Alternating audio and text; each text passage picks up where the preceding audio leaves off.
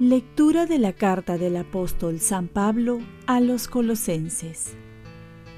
Hermanos, ya que han aceptado a Cristo Jesús, el Señor, vivan unidos con Él, arraigados y cimentados en Él, apoyados en la fe que les enseñaron y rebosando agradecimiento.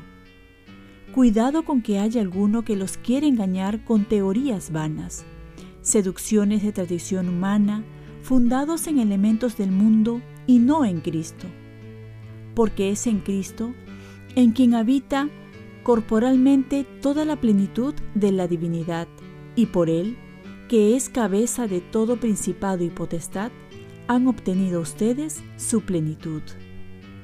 Por Él han sido circuncidados con una circuncisión no hecha por manos humanas, sino por una circuncisión que los despoja del cuerpo de carne, que es la circuncisión de Cristo. Por el bautismo fueron ustedes sepultados con Cristo y han resucitado con Él porque han creído en la fuerza de Dios que lo resucitó de entre los muertos. Y ustedes estaban muertos por sus pecados, porque no estaban circuncidados, pero Dios les dio vida en Él perdonándoles todos los pecados. Borró el documento que nos condenaba con sus cláusulas y era contrario a nosotros. Lo quitó de en medio, clavándolo en la cruz y destituyendo por medio de Cristo a los principados y potestades. Los exhibió públicamente en su cortejo triunfal. Palabra de Dios. Salmo responsorial el Señor es bueno con todos. Te ensalzaré, Dios mío, mi Rey. Bendeciré tu nombre por siempre jamás. Día tras día te bendeciré y alabaré tu nombre por siempre jamás. El Señor es bueno con todos. El Señor es clemente y misericordioso, lento a la cólera y rico en piedad el Señor es bueno con todos, es cariñoso con todas sus criaturas. El Señor es bueno con todos. Que todas tus criaturas te den gracias, Señor, que te bendigan tus fieles, que proclamen la gloria de tu reinado, que hablen de tus hazañas. El Señor es bueno con todos. Lectura del Santo Evangelio según San Lucas. En aquel tiempo, Jesús subió a la montaña a orar y pasó la noche orando a Dios. Cuando se hizo de día, llamó a sus discípulos escogidos, a doce de ellos, y los nombró apóstoles. Simón, al que puso de nombre Pedro, y Andrés su hermano, Santiago, Juan, Felipe, Bartolomé, Mateo, Tomás, Santiago Alfeo, Simón, apodado el Celote, Judas, el de Santiago, y Judas Iscariote, que fue el traidor. Bajó del monte con ellos y se paró en un llano, con un grupo grande de discípulos y de pueblo, procedente de toda Judea, de Jerusalén y de la costa de Tiro y de Sidón. Venían a oírlo y a que los curara de sus enfermedades. Los atormentados por espíritus impuros quedaban curados, y toda la gente trataba de tocarlo porque salía de él una fuerza que los curaba a todos. Palabra del Señor. Paz y bien. Nos llamó no por nuestros méritos, sino por los suyos. Jesús sube a la montaña a orar. Antes de tomar una de las decisiones más importantes, escoger a los dos apóstoles, aquellos que se les iba a dar la confianza del rumbo de la iglesia, Jesús quiere involucrar a su Padre.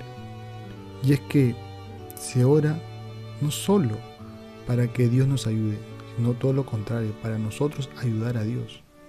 Es decir, se pide el discernimiento no tanto para que Dios esté a nuestro servicio, sino nosotros al servicio de Él. Por eso le pedimos la luz. Jesús se pasó toda la noche orando una vigilia dialogando con su Padre. Y es que la oración debería ser la llave del día y el cerrojo de la noche. El llamado, como vemos, es un misterio.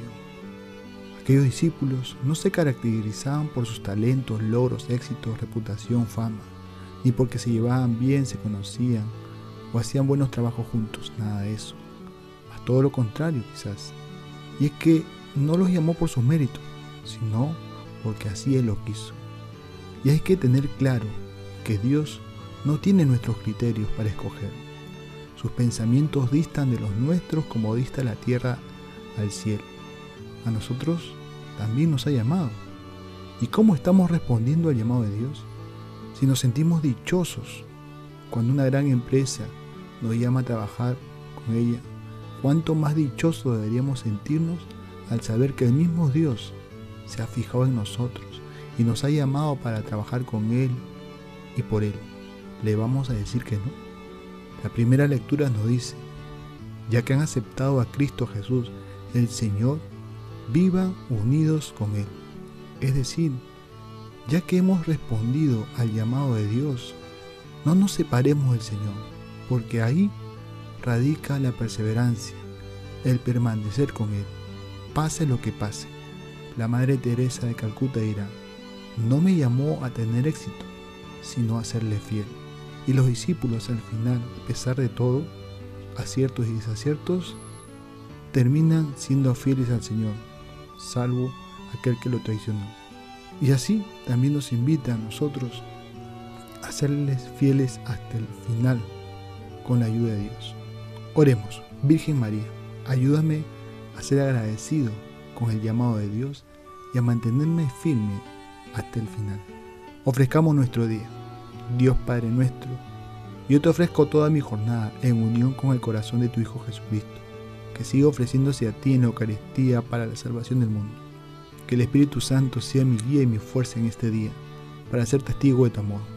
Con María, la Madre del Señor y de la Iglesia, te pido por las intenciones del Papa. Con San José Obrero, te encomiendo mi trabajo y mis actividades de hoy, para que se haga en mí tu voluntad. Y la bendición de Dios Todopoderoso, Padre, Hijo y Espíritu Santo, descienda sobre ti. Cuenta con mis oraciones, que yo cuento con las tuyas y que tengas un santo día.